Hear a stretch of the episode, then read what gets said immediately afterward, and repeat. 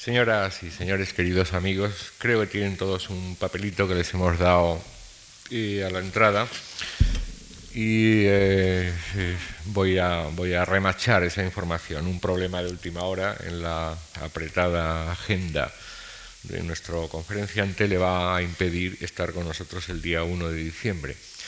Entonces, tanto él como nosotros hemos eh, tratado de buscar una solución para que el curso previsto de cuatro conferencias no se quedara reducido a tres y eh, la solución es la que les proponemos en este papelito que tienen todos ustedes. La tercera conferencia prevista para el martes que viene eh, la dará el doctor Alvar el lunes, día 28 de noviembre, siempre a las siete y media de la tarde.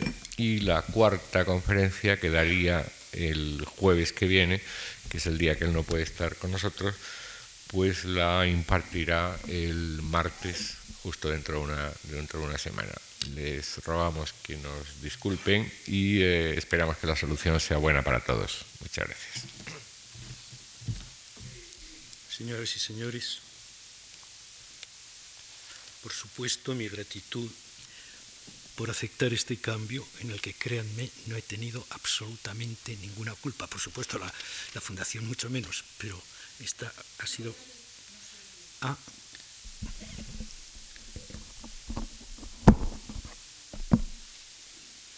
Yo no sé cómo funciona esto. ¿Y ahora? ¿Ahora funciona o no funciona? Muy poco. Pues a ver quién nos lo puede arreglar, porque porque yo no entiendo nada de esto. ¿Se oye? Bueno, eh, quiero agradecerles el aceptar este cambio, pero eh, quiero manifestarles también que no tengo absolutamente ninguna, ninguna culpa en él. Por supuesto, la Fundación tampoco, pero las causas son absolutamente ajenas y contrarias a mi voluntad y no tengo más remedio que disponer del día primero de que me dispongan el día primero. La poesía tradicional es una poesía de origen popular oculto, transmitida y reelaborada en los distintos momentos de su realización. Así pues, hay una poesía de transmisión oral que solo vive en sus variantes y otra culta que puede acceder a las fraguas donde la poesía tradicional nace y tradicionalizarse como si de un texto oral se tratara. Claro que nuestra perspectiva puede modificar lo que es una visión muy cerrada, porque hay textos anónimos que, tras sufrir diversos procesos de tradicionalización, nos han llegado a nosotros en una situación, digamos, estable, y que desde ella han sufrido una neotradicionalización. Por ejemplo, un fragmento de las mocedades de Rodrigo, que desde la crónica rimada o refundición del cantar del Gesta tuvo una afortunada buena andanza literaria, nos lo vamos a encontrar ahora convertido en un romance tradicional en Marruecos. En este momento es necesario recordar que Paul Benichou señaló como antecedente del texto judío-español unos famosísimos versos que estarán de una u otra forma en la memoria de todos ustedes. El buen rey don Fernando, par fue de emperador, mandó a Castilla Vieja mandó a León, mandó a las Asturias hasta en San Salvador pobló a Soria, frontera de Aragón, e corrió a Sevilla tres veces en una sazón. Hubo a Navarra encomienda, e vínole a obedecer al rey de Aragón. A pesar de los franceses, los puertos de Aspa pasó. A pesar de reyes emperadores, a pesar de romanos, dentro de París entró. Son versos desde 1365, pero anterior hay una prosificación del poema que figura en la crónica de los reyes de Castilla y otra en la crónica de 1344. Seguir los pasos de estos versos épicos por crónicas y crónicas es un apasionante quehacer, pero lo sorprendente es encontrar cómo los judíos españoles han transmitido una tradición que figuró en los romances del siglo XVI y que, reelaborada de una u otra forma, es la que todos hemos recogido no pocas veces entre nuestras recitadoras marroquíes.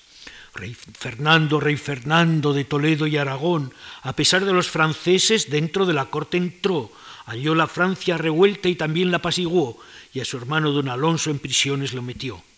Después que le aprisionara, mandara echar un pregón. Todo el que por él hablare, tenelde por gran traidor, sea conde o sea duque, quital de la rentación. Oído lo había su hermana, doña Alba antes del sol, quitóse paños de siempre y de Pascua los vistió. Con ciento de sus doncellas dentro de la corte entró. En buen hora estés mi hermana, doña Alba antes del sol. Cuando yo era chiquita me datis un bofetón, y yo porque no llorara me prometitis un don, y ahora que ya soy grande me lo pagaréis, Señor. Tengo Francia, tengo Roma y Toledo y Aragón, de todas las mis ciudades escogí la más mejor. No quiero ciudad ninguna, todas a mi mandar son, lo que quiero es a mi hermano, me lo saquéis de la prisión. Mañana por la mañana os lo sacaría yo.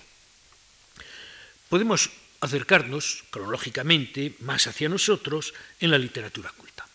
Hay un razonamiento que hace Juan de Mena con la muerte, cuyos versos primeros recogí en Tetuán y Larache y son los mismos de una endecha tangerina que a principios de siglo publicaron Menéz Pidal y Benoliel. Muerte que a todos convidas, dime que son tus manjares, son tristezas y pesares, llantos, voces doloridas. El resto del razonamiento es uno de tantos poemas como en el siglo XV se dedicaron a cantar la fugacidad de las cosas terrenales, vanidad de los bienes, efímeras glorias de los héroes, etc., para acabar en una rápida enumeración ante el poder igualatorio de la muerte. El poema, si ciertamente es de Juan de Mena, pertenece a la última época del poeta, cuando sus versos se tiñeron de preludios manriqueños. Proceden de él. Pues dime los paramentos, los arreos y posadas, no les valen los lugares ni castillos que ganaron, ni sus hijos que quedaron. De todo cuanto ganaron en aquesta vida estrecha, no les vale ni aprovecha, salvo solo el bien que obraron.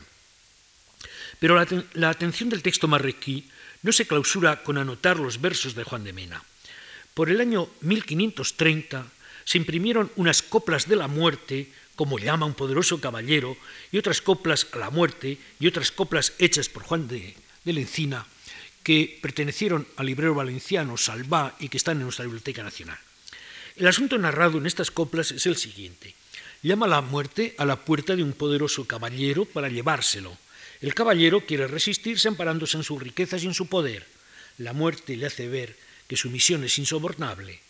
El caballero se despide de su esposa, se encomienda a Dios y hace confesión. Los textos de la tradición oral coinciden fielmente con un centenar de versos. Después faltan los del pliego suelto y las versiones que poseo de Tituán y Larache siguen rumbos diferentes. Pero he dicho que en el pliego hay otros poemas. En efecto, las coplas de la muerte, que ahora se dan como anónimas, son las que en el razonamiento se atribuyen a Juan de Mena. Y aquí tenemos un motivo de poesía tradicional. Las transcripciones orales han refundido los dos textos del pliego de Salvá, y manifiestan el carácter de la tradición sefardí. Me parece un hallazgo afortunado el de esas dos composiciones del pliego de Salva que permite dar, como de Juan de Mena, el arranque del texto. El resto sigue un pliego gótico que publiqué en 1953 y reimprimí en mis endechas judeo-españolas el año 69. Esto nos lleva a otra cuestión en la que no puedo demorarme. ¿Por qué los judíos, conservaron las endechas que en España se perdieron. Simplemente porque la expulsión impuso ese arcaísmo que los ha venido caracterizando y por las interdicciones religiosas que pesaron en la península, pero no en Marruecos. Que el texto se había incorporado a la tradición sefardí en una época antigua me parece evidente, pues con él tiene innegable parentesco una endecha de Esmirna que publicaron mis amigos Selverman y Armistead. Pero insisto, el peso de un celo dogmático o de una intransigencia religiosa ejercidos durante siglos, su culminación se da en el siglo XV al establecerse la Inquisición y con el destierro de los judíos, digo que esa intransigencia religiosa ejercida durante siglos hizo que se fueran eliminando oficialmente costumbres que llevaban a excesos y naturalmente, para lograr mayor eficacia en su propósito, los clérigos cargaban en la cuenta de los hebreos la culpa de tanto libertinaje. Pero hoy sabemos que el planto, en toda su amplitud, lamento, carpido, cantos, pertenecía tanto a la tradición grecolatina como a la judía. Sabemos que la entonación de endechas era practicada por las gentes prehispanas de Canarias y que todavía en el siglo pasado se entonaban elegías en Vizcaya, por no citar sino ejemplos de nuestra propia patria. Los sefardíes, sin esas interdicciones religiosas, conservaron el canto de endechas que se perdía en España, como conservaron el canto de romances en todas las actividades de su vida, circuncisión, juegos, bodas, para brezar a los niños, etc., cuando nuevas modas los iban haciendo olvidar en la península. El carácter hispánico de estas endechas sefardíes está probado en muchos casos y no quiero insistir. Sí llamo la atención hacia el hecho de forma. Cuando los sefardíes componen endechas en época reciente, las componen justamente en romances españoles y no siguiendo los antiguos principios del anisosilabismo. Voy a aclarar, ya que estamos con las endechas, con un ejemplo que me parece verdaderamente conmovedor y brillantísimo. Es la tradicionalización de una endecha muy tardía. Don Juan Menéndez Pidal publicó en el Almanaque de la Ilustración Española y Americana para el año 1889 un poema, Lux Eterna, que tuvo especial fortuna. En septiembre de 1901, la revista Artes y Letras dio a conocer la notación musical de la melopeya con que Lux Eterna se canta en Asturias, y el mismo poeta supo que su poemilla era popular en el Bierzo, de donde publicó una versión, y nosotros podríamos añadir que gozó de especialísimo favor el poema, pues en Zaragoza lo conocen gentes que tengan aproximadamente mi edad y en Granada lo he recogido también. Se ha publicado, además, en El cancionero de la montaña, texto y melodía. No es difícil ya, con todos estos datos, suponer el camino que siguió el poema hasta convertirse en la endecha luctuosa que se canta en los entierros judíos, ni más ni menos que tantos romances de ciegos como los que guardan copiados en cuadernos las mujeres del Arache y en los que todo vale para un sentimiento poético bastante estragado. El poema se recogió en un breve librito de Juan Méndez Pidal titulado simplemente Poesías. Se publicó en Madrid en 1913, dos años antes de la muerte de su autor, y de allí procede el texto que voy a leerles. De este modo será fácil el cotejo, pues las poesías de don Juan Méndez Pidal son un libro rarísimo. Después, la difusión del texto y la música por regiones y cancioneros ha sido felicísima. En Marruecos recogí el texto en Tetuán, en Larache y en Alcazarquivir, lo que quiere decir que tiene una difusión verdaderamente extraordinaria. Pero son versiones más abreviadas que las del original. Una de ellas dice así. Aúlla un perro madre junto a la puerta. En cuanto aclare el día, ya estaré muerta. Si ya vas mejorando, no digas eso. Madre mía del alma, dame otro beso. No temas nada. Por ti, por Juan, lo siento, madre adorada. ¿Qué ruido suena, madre? Los rondadores es sábado y cortejan a sus amores. La voz de Juan no escuchas entre esos cantos. Algún igual te engaña, porque son tantos. Pero vengamos a otro autor que por su inmenso prestigio iba a señorear también no pocos versos marroquíes. En la desdicha por la honra cuenta Lope de Vega que cierta sultana, española cautiva, gustaba oír comedias de su patria, y los cautivos, deseosos de su favor y amparo, las estudiaban, comprándolas en Venecia a algunos mercaderes judíos. Los cautivos serían el camino, uno de los caminos, porque los judíos de Levante conocían la literatura española de su tiempo, Sefardíes de los Países Bajos frecuentaban la producción dramática coetánea y sabemos que Enrique Gómez, Cohen de Lara o Levi de Barrios no ignoraban a Tirso, a Lope o a Calderón. Pero el caso de Lope es ejemplar. Poeta todopoderoso del cielo y de la tierra, ejerció su universal señorío más allá de esperadas medidas. En Marruecos recogí tres versiones diferentes de los romances Mira Zaide que te aviso y Gallardo Pasea Zaide. Al cabo de cuatro siglos, la voz cálida del amante de Elena Osorio resuena dolidamente todavía en el Melá de Tuani. Pero si notable es esta pervivencia, solo recogida en Marruecos, llama más la atención oír en bocas de cantores sefardíes el romance de las almenas de toro. Es verdaderamente extraordinario que en Tetuán haya mujeres que cantan unos romances que cuando el investigador empieza a transcribirlos siente un remusgo de emoción. La primera vez que yo transcribí estos romances tuve una sorpresa indecible. Eran los mismos textos que yo había leído siendo estudiante de sexto curso de bachillerato con mi maestro José Manuel Blecua en el Instituto de Zaragoza en un tomito de la colección Ebro. Pues aquello que nosotros leíamos, ¿quién me lo iba a decir a mí? Que lo iba a encontrar tradicionalizado, convertido en masa viva de la carne de nuestra literatura oral en labios tradicionales. Pero lo sorprendente es que el texto marroquí empieza por las almenas del oro.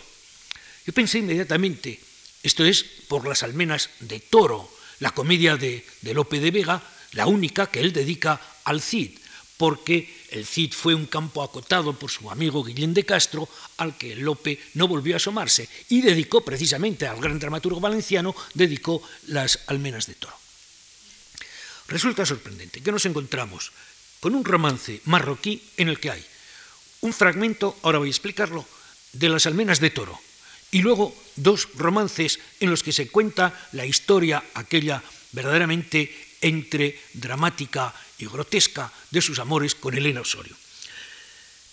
Pues el hecho cierto es que Lope, por 1619, compuso la comedia de las almenas de toro, un romance publicado por Juan de Timoneda en La Rosa Española, narraba la emoción de unos toscos soldados ante la figura huidiza de una dama asomada a un paisaje de guerra. Lope usó de este romance en uno de los momentos más dramáticos de su obra, pero citó de memoria o inventó o adaptó el texto a sus necesidades. Los dos poemas, el de la comedia impresa y el que recogí en Marruecos, difieren considerablemente, pero el romance tetuaní coincide casi palabra por palabra con la comedia de Lope de Vega y no con el texto impreso por Timoneda. Y lo que es más de valorar, las versiones de Tetuán y Larache conservan un precioso valor estético y una honda emoción hacia la figura del Cid, héroe de gestas en nuestros antiguos poemas, suave enamorado en el teatro áureo y en las evocaciones modernas.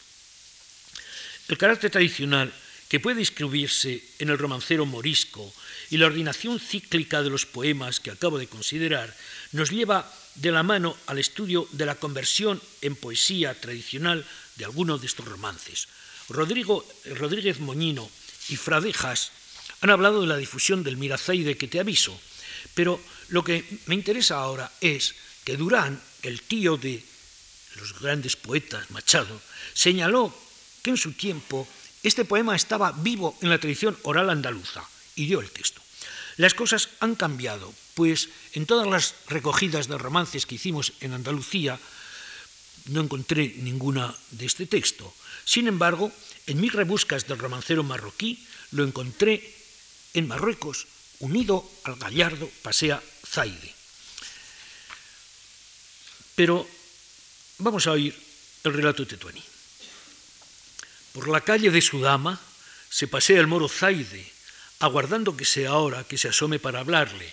Viola salir al balcón, más bella que cuando sale el sol en el mediodía, la luna en sus escuridades. Llegóse el Saide diciendo, Bella mora, Dios te guarde, de las moras sos más bellas de cuantas hay en el valle. Escucha, moro, lo que digo, que no pases por mi calle, ni preguntes con quién duermo, ni quién viene a visitarme, ni qué fiestas me hacen gala, ni qué músicas me placen. La trenza de mi cabello que tú llevas en el turbante, ni quiero que me la des, ni menos que te la saques, que dicho me habían dicho que intentaban casarte con un moro feo y tonto de las tierras de tu padre. Cerró la reina el balcón y al Sidi dejó en la calle. Ya se desmaya el Sidi, desmayado que en la calle. No te desmayes, moro, ni lo tomes a pesare. Mañana por la mañana se lo dirá al rey mi padre. Otro día de mañana la rica boda se armará. Como no se les oculta a ustedes, esta es la historia de los amores de Lope de Vega con Elena Osorio. Lope de Vega era, como suelen ser los poetas jóvenes, un tanto infatuado. Elena Osorio era una mujer hermosa que estaba casada con un comediante, Calderón, que estaba en Indias. Y Lope de Vega, el joven poeta infatuado que comenzaba con estos textos a hacer precisamente la recreación del mundo morisco, la saeteaba con romances. Gerarda la madre se indignó. Puesto que vas a hacer pecado, pues hazlo con alguien que, que te enriquezca, por ejemplo, un sobrino del cardenal Granvela. Pero la muchacha siguió empecatada con el joven petulante Lope de Vega.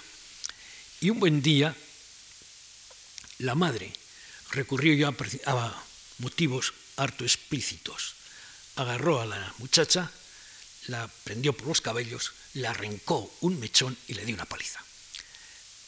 Elena esperó a Lope para decirle, mira lo que me ha pasado, mi, mujer, mi madre me ha pegado, mira aquí tengo los cabellos, y Lope en un rapto de amor dijo que se llevaba los cabellos. Pero se los llevaba como un acto de petulancia, se los puso en el sombrero y se marchó al patio de comedias a presumir de aquellos, aquellos eran los cabellos de Elena Osorio que su madre le había arrancado y que Elena, en un rapto de amor, le había entregado. Y entonces viene toda esta historia. Eh, Lope eh, es acusado por Elena de una tremenda indiscreción, Elena se enfada, presenta una denuncia contra Lope de Vega y Lope de Vega es encerrado en la cárcel de la corte, pero tampoco se preocupa demasiado, se dedica a tirar desde los balcones, desde las ventanas altas, se dedica a tirar romances contra Elena Osorio, contra la Calderón, eh, perdón, contra la madre, contra el comediante Calderón, que buena culpa tenía el pobre, que además estaba en Lima. Y, y no bastante con escribir romances y con mandar un poema tras otro, empezó a escribir sátiras en latín macarrónico. Vinieron las denuncias y entonces pues Lope fue castigado a salir cuatro años de la, cárcel, de la corte, no volver por el barrio de Lavapiés y no volver a escribir más sátiras contra la familia. Lope, que no andaba con chiquitas, aprovechó la ocasión para irse a Valencia y llevarse a Isabel, la hija del rey de armas del rey Felipe.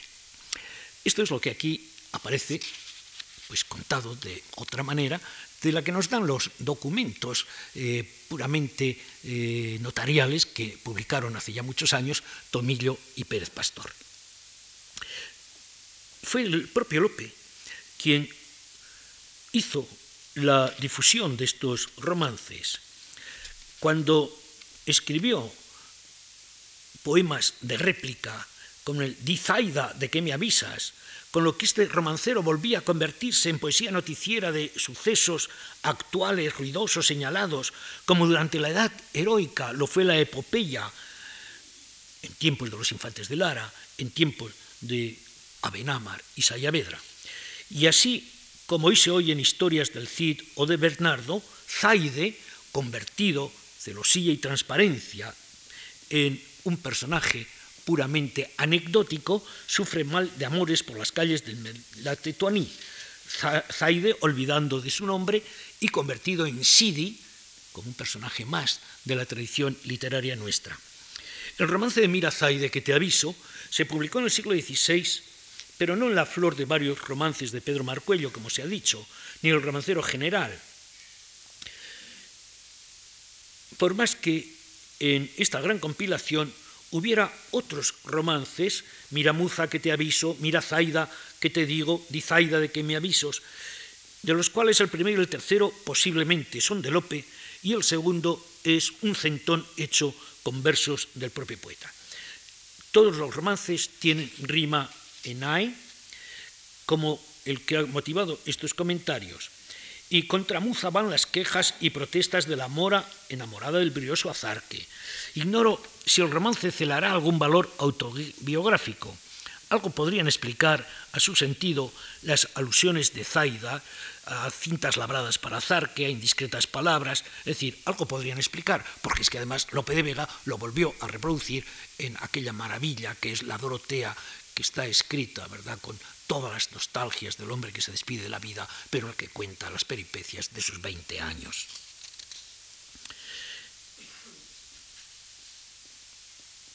Hasta aquí la situación en los últimos años del siglo XVI y en el XVII. Y hoy, cuando Menéndez Pidal publicó su catálogo del romancero judío español, dio los primeros versos de un romance cantado en Tánger y Gibraltar. Por la calle de su dama se pasea el moro Zaide aguardando que sea hora que se asome para hablarle. Unas breves palabras acompañan a los versos. Popular también en Andalucía, Durán, números 54 y 53. Pero nos quedamos sin saber la continuación del poema. Continuación que interesa fundamentalmente porque sobre ella se incrustan otros versos del Fénix. Justamente lo que hemos ido encontrando, quienes nos hemos dedicado a estos trabajos, ha sido que la continuación es el Mirazaide que te aviso, con lo que tendríamos una fusión de dos romances de Lope de Vega unidos en la tradición oral, convertidos en un cuerpo único y además en la versión que yo encontré en Tetuán, antepuesta una, un fragmento de otro romance que está dedicado al Cid, precisamente en Las Almenas de Toro.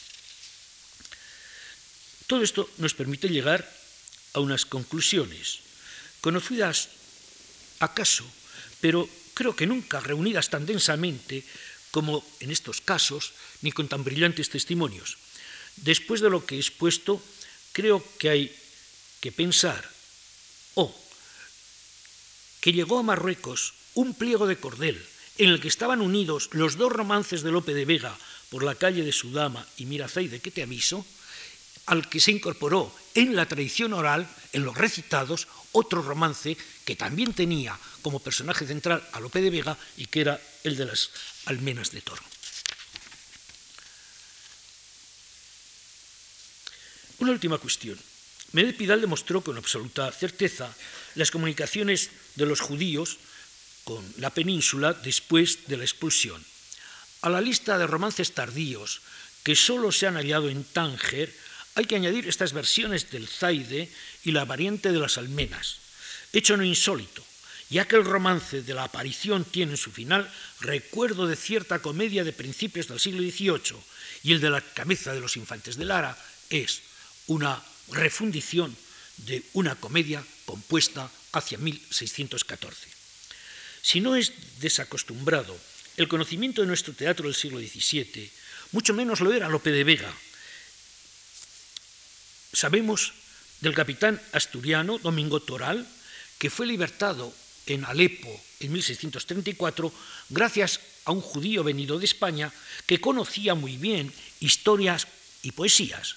Este judío tenía muchos libros de comedias de Lope de Vega y nuestro poeta contó en la desdicha por la honra la anécdota que ya les he referido, cómo sus comedias compradas en Venecia llegaban a Constantinopla.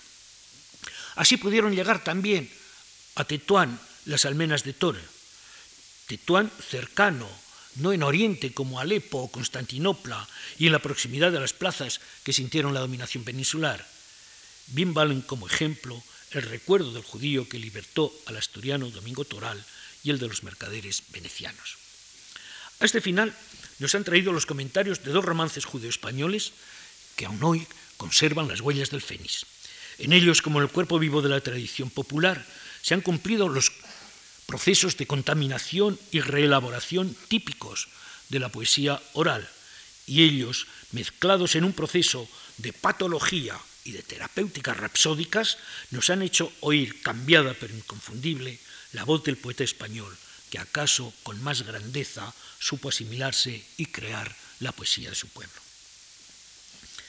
Pero vamos a encontrarnos otras veces a Lope de Vega. En el catálogo del romancero judío español, con el número 141, recoge Menéz Pidal la oína, oína para los judíos de Marruecos es endecha, cantos de muerte, 12, acompañada de breve referencia. hermosa variante de una endecha citada por Lope de Vega y otros autores del siglo XVII. En efecto, el poema debió ser muy popular, muy popular en la Edad de Oro, pues Covarrubias, en el Tesoro de la Lengua Castellana, cita dos veces los primeros versos del poema bajo esta forma. Parióme mi madre una noche oscura, cubrióme de luto, faltóme ventura. La versión más antigua que conozco de esta endecha es del año 1573. En la colección filológica que fundé en mi Universidad de Granada, el investigador Ramón Rogel publicó una edición de La Niña de Gómez Arias de Vélez de Guevara, escrita por 1600-1620. La acción tiene lugar en los últimos años, en la comedia, de la Guerra de Granada, y su argumento es, abreviándolo mucho, el que sigue. Gómez Arias induce a Gracia, hermana de su mejor amigo, a huir con él a Córdoba.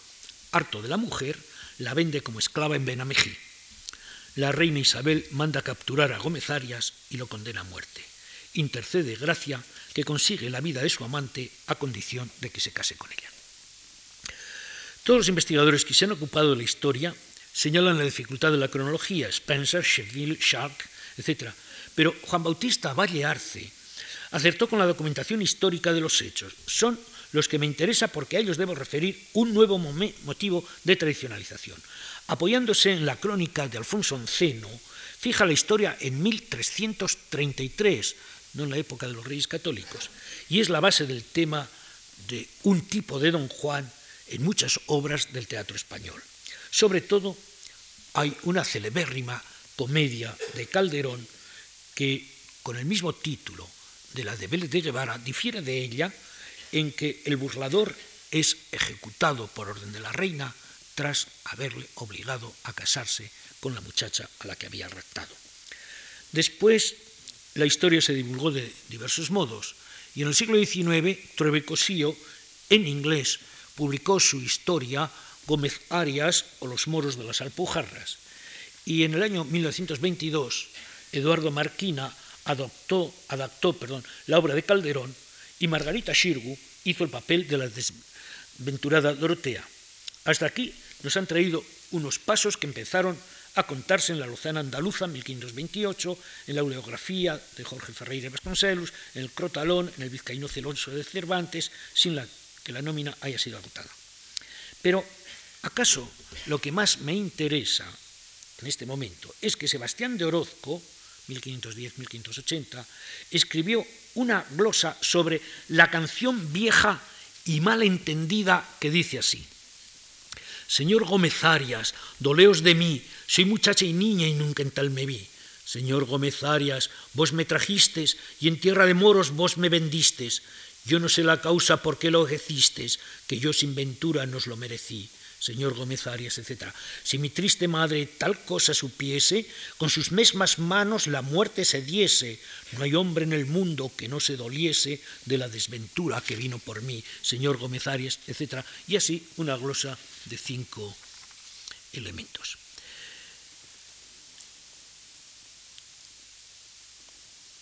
Me interesa señalar que las glosas del famoso paremiólogo tienen muchos elementos del pariome mi madre, pero lo cierto es que Vélez de Guevara conoció el texto de Orozco y del procede el resto de los motivos antiguos.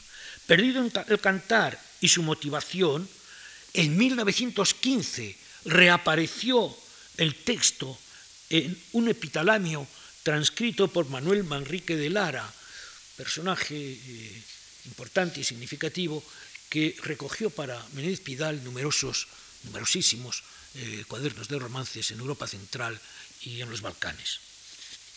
Yo me estando madre en mi rico vergel, una mala vieja me vino a vencer, yo me estando madre me vino a engañar, con don Gómez Aire me había de casar, con don Gómez Aire, adoráis vos de mí, soy hija y muchacha, y nunca lo sentí. Tenemos unos restos que no han aflorado en las recogidas modernas, pero que transformados nos hacen pensar en otros cantos de Bordas, en los que el rosal encubre la sombra de los enamorados. No hace mucho he hablado de Lope de Vega como la voz que con más grandeza supo asimilarse y crear la poesía de su pueblo. Quisiera comprobarlo con un texto precioso publicado en La Flor de Enamorados de Juan de Linares. El texto completo dice así. Parióme mi madre, una noche oscura, cubrióme de luto, faltóme ventura.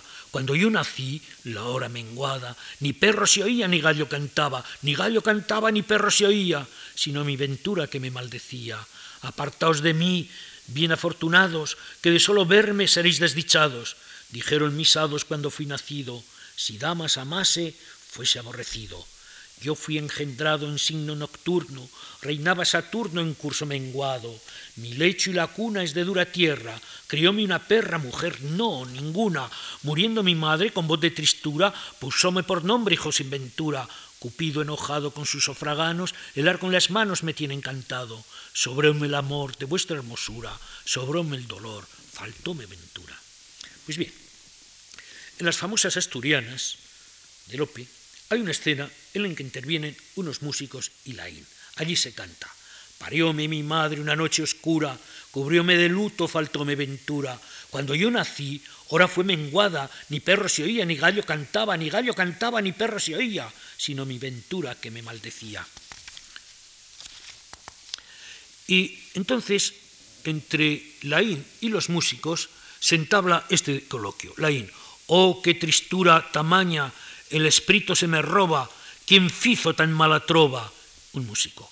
Un home de la montaña, que se hacen de echador y palaciano además, Laín, no me la cantedes más, cantadme trovas de amor. Ante esta escena, Menéndez Pelayo dudó. Su agudo olfato crítico acertó a conocer la verdad, pero las palabras del texto le fueron engañosas. Dice el Marcelino, esta composición tiene todo el corte popular, pero Lope de Vega era muy capaz de hacerla él mismo y parece que indica que la había hecho quien hizo tan mala trova, un hombre de la montaña. Es decir, Lope de Vega se consideraba montañés por la tradición familiar, que es endechador y palaciano además. Lope no la había escrito. Cuando él la recogió, la endecha había gozado ya de gran difusión. Les he hablado del texto de Juan de Linares, que es de 1573. Hay una farsa pastoril impresa en Alcalá el mismo año del Peregrino, en la que una doncella recuerda nuestros versos elegíacos, las que nacen sin ventura, como yo, triste perdida. Estos versos pasaron al pueblo y allí fueron recogidos en forma mucho más próxima a la endecha marroquí. Las que nacen sin ventura, como yo, triste perdida, ¿para qué quieren la vida? Cuán dichosa fuera yo, o cuánto bien yo librara si mi madre me matara el día que me parió pues que conmigo nació el mal, que nunca se olvida, ¿para qué quiero la vida? Antigua es también la variante No lloréis mi madre, con versos muy próximos a los de nuestro poema y que se divulgó en un pliego suelto con el romance del conde don Sancho Díaz. Toda esta fortuna favorable llevó a popularizar el texto de la endecha. Rodríguez Marín, en sus cantos populares españoles, recogió esta copla. Dejóme mi padre lleno de amargura, niño delicado, pobre y sin ventura. Todas estas referencias y otras muchísimas que silencio para no producirles hastío me han servido para enmarcar las narraciones marroquíes que poseo y para establecer unas conclusiones. En resumen, estamos ante un texto posiblemente de mediados del siglo XV, pues hay referencias a él en el llanto que hizo Pantasilea del Marqués de Santillana y en el planto por don Íñigo López de Mendoza de Gómez Manrique, posiblemente imitando el anterior. Una redacción del siglo XVI le dio algunos motivos enfadosos que no tuvieron fortuna dentro de las tradiciones oral y libresca. El texto se nos transmitió en la literatura escrita de dos formas, o como testimonio de gran tristeza, literalmente citado, o como motivo evocador de penas por cuanto era fácilmente reconocible, en relación con la niña Gómez Arias. En la literatura oral, su buen éxito le permitió llegar en la península hasta los cantos recogidos cuando casi alboreaba el siglo XX, fuera de España los judíos, como en otros casos han mantenido hasta nuestros días un texto que completo no se había vuelto a recoger desde el siglo XVII. Les voy a leer, por ser la más corta, una breve endecha que transcribí en Larache, que tiene los primeros versos de este texto elegíaco y los otros proceden ya de una redacción oral, de una endecha eh, moderna. Parióme mi madre en una noche oscura, poníme por nombre niñez sin fortuna, ya crecen las hierbas y dan amarillo, triste mi corazón vive con suspiro, ya crecen las hierbas y dan de colores, triste nací yo, vivo con dolores. Me falta un breve, brevísimo apéndice que nos abrirá la puerta a un último problema.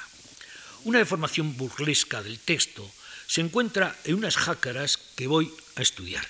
Empieza, parióme adrede mi madre, y es un remedio del motivo que he considerado. Digo que me abre un nuevo postigo, porque en un complejo mundo de pliegos sueltos, de antologías y de nombres ilustres, va a aparecer la figura de don Francisco de la Torre y Seville, el gran poeta de nuestro último barroco, con el que finaliza realmente la época de oro de nuestra poesía. Francisco de la Torre fue amigo de imprimir antologías. De 1654 es la famosa del librero zaragozano José Alfay, a la que Gracián no fue ajeno. De 1670 es la pretenciosa Delicias de Apolo, Remedios del Parnaso, que reimprime, acaso estropeándola, a la precedente, y en 1668 sacó a la luz la breve deleitación de romances varios. Se perdió esta edición valenciana, de la que solo conocemos un ejemplar conservado en Lisboa. Pero un impresor malagueño, Pedro Castera, la resucitó. Y la resucitó en una colección de jácaras y romances varios. Estamos en el punto deseado, porque Edward Wilson creyó que solo poseíamos estas jácaras del impresor malagueño, pero la nómina ha ido acrecentándose. El padre Jordén, en su gran obra La imprenta en Málaga, que es del año 73, encontró otros dos impresos de Castera, La breve deleitación y el Tratado de la Filosofía y de las Armas de Salvador Jacinto de Garay. Pero Castera debió imprimir más. Por Málaga estaba en 1615 y todavía trabajaba en 1670. Pero lo que aquí interesa es su difusión de textos romancescos a los que ahora me voy a recibir.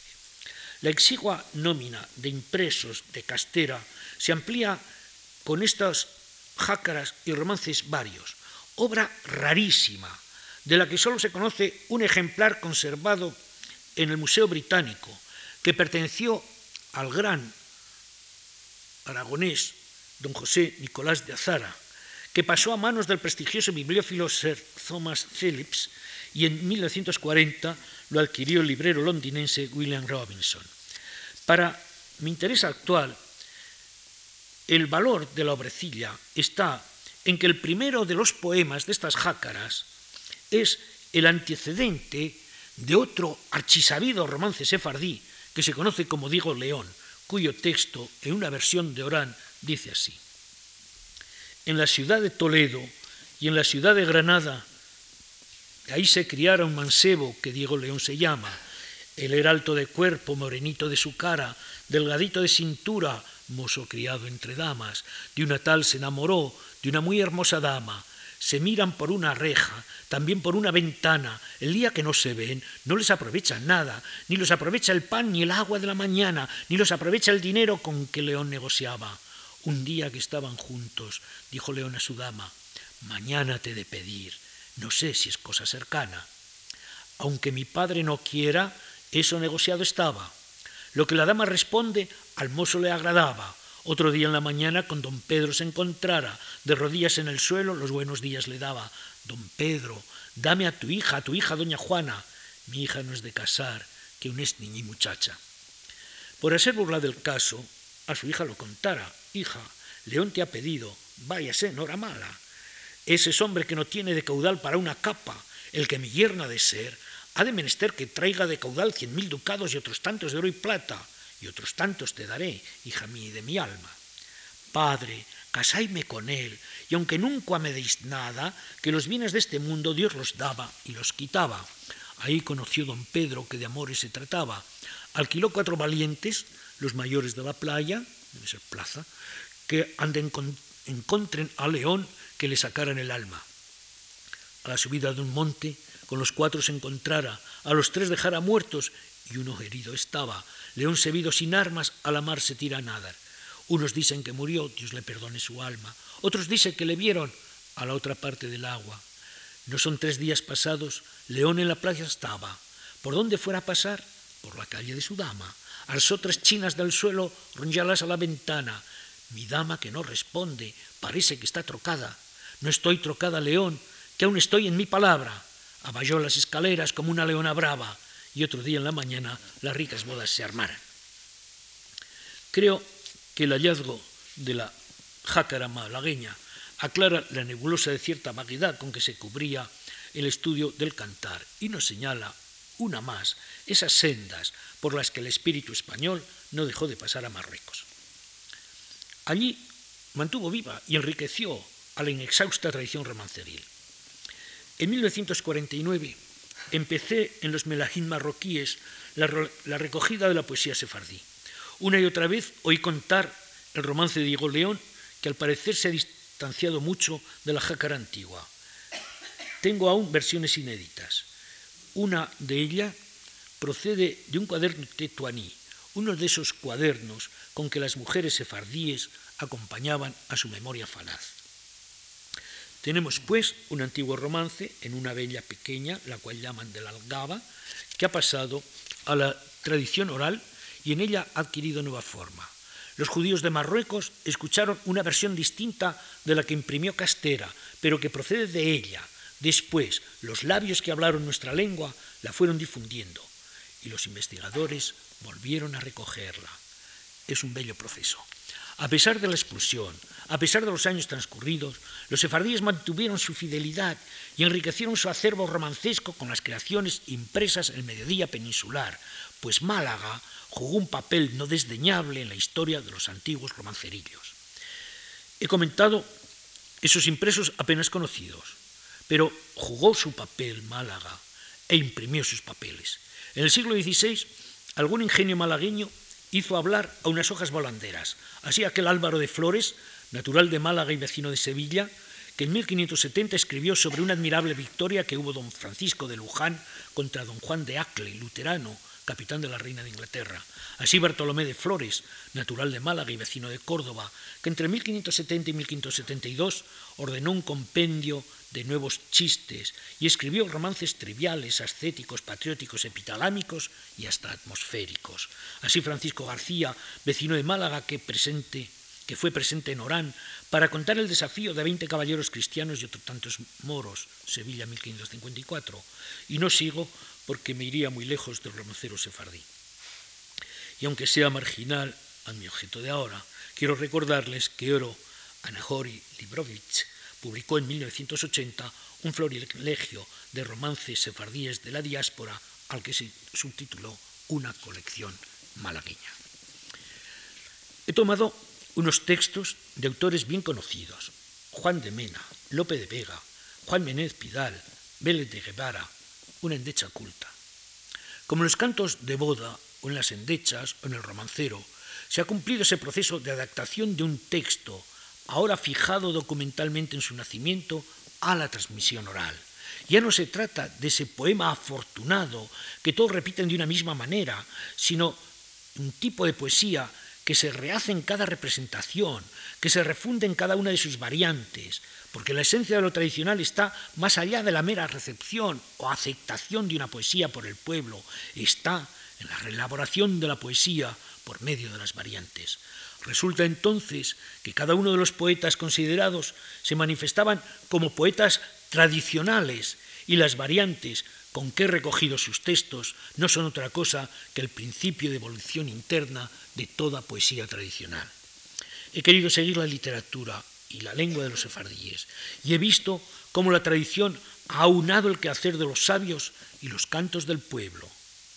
Dos tipos de realización literaria harto diferentes pero que se han cobijado bajo el manto único que les ha permitido vivir durante siglos y al que llamamos tradición. Porque la tradición es la eternidad a través de la palabra, algo que no es anulación del valor de contraste de las formas culturales, incluso de las más eximias, por el rápido proceso de integración en la circulación o en el uso, sino que por el contrario es la pervivencia de unos moldes culturales que en definitiva permiten la libertad del hombre. En ese intento de salvar nuestra contingencia está la continuidad del legado de quienes nos precedieron. Necesitamos ser archivos de experiencias que nos ayuden a vivir y que por ajenas podamos compartir. Necesitamos ser el cofre de tesoros infinitos que han legado quienes nos precedieron y que debemos entregar perinchidos. Necesitamos la comunicación que nos ayude a compartir esfuerzos y aliviar inquietudes. Ahí están la lengua y la elaboración cultural, espejo y alinde para que recojamos la imagen de quienes nos permitieron ser y para que veamos si los merecimos. Furio Jesse lo vio con claridad y son suyas estas palabras. Traición es ante todo memoria, pero la memoria es una realidad partícipe más del presente que del pasado, como propia perspectiva y proyectando sobre el fondo del pasado los propios componentes no resueltos. Los temores generados por la comprobación de componentes no racionales o de imágenes hórridas que en otro tiempo fueron benéficas o que en otra forma habrían podido serlo. Esto es lo que he recogido en boca de los sefardíes, el mantenimiento de su propia libertad en 500 años de adversidades y en la lengua y en la literatura han conseguido todo aquello que les prohibió la voluntad de otros hombres. Muchas gracias.